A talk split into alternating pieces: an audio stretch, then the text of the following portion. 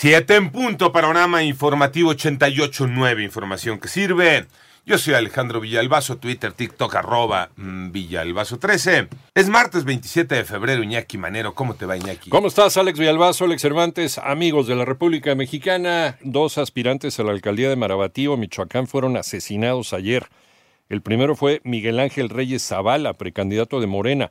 Los reportes indican que se trató de un ataque directo. Horas después, un sujeto en motocicleta mató a Armando Pérez Luna, candidato del Partido Acción Nacional, mientras se encontraba en su vehículo. Y por otro lado, un tribunal ratificó la sentencia para rechazar el amparo presentado contra el auto de formal prisión dictado a Luis Cárdenas Palomino, exdirector de la División de Seguridad Regional de lo que fue la extinta Policía Federal. En tanto, el juez de control del Centro de Justicia Penal Federal del Reclusorio Norte, Edmundo Perusquía, determinó dejar en semilibertad o en tratamiento en libertad a cuatro mujeres señaladas por asociación delictosa. Presuntamente formaron parte del grupo delictivo que atentó contra el periodista Ciro Gómez Leiva. La empresa española Iberdrola confirmó que cerró con el gobierno de México la venta de 12 plantas eléctricas, así como un parque eólico por un monto de 6.200 millones de dólares. Esto luego del acuerdo alcanzado en abril del año pasado. Las autoridades no actuarán ante posibles actos de tortura contra Mario Aburto, René Ponce.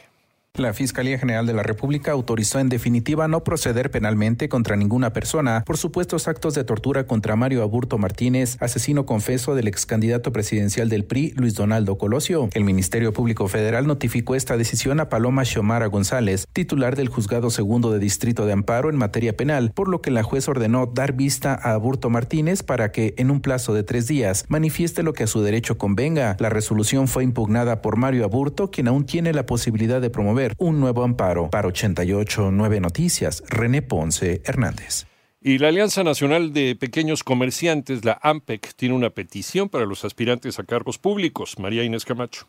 A unos días de que arranque oficialmente la contienda electoral de este 2024, el presidente de la Alianza Nacional de Pequeños Comerciantes, Cuauhtémoc Rivera, agregó que ahora la mayor demanda de la gente es que se garantice su seguridad y la de sus familias, hacer sus tareas o trabajos sin temor a ser asaltados y no ser extorsionados por cobro de piso. El principal requisito para ganar el voto popular en estos comicios del 2024 es que quienes aspiren a la silla presidencial estén realmente comprometidos con cumplir el mandato popular, que en esta ocasión es que la demanda de seguridad y para ello el candidato fundamentalmente debe tener vergüenza de honrar su compromiso. Para 88.9 Noticias, María Inés Camacho Romero.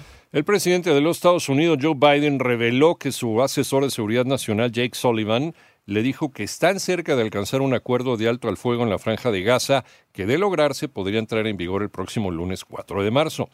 En tanto, el diario estadounidense The Daily Beast reportó que una carta con un polvo blanco no identificado fue enviada a la casa de Donald Trump Jr., el hijo mayor del expresidente Donald Trump. Hasta el momento solo se sabe que los análisis de la sustancia no han arrojado resultados concluyentes para determinar si es letal.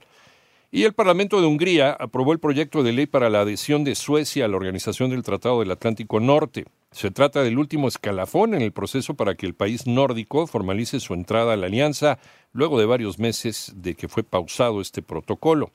El gobierno de Canadá presentó un proyecto de ley dirigido a proteger a la población, especialmente a los menores, del odio y otros daños en Internet se buscaría incrementar las sanciones penales por difundir el odio en las plataformas sociales, incluido el aumento de una pena de cinco años por promover genocidio.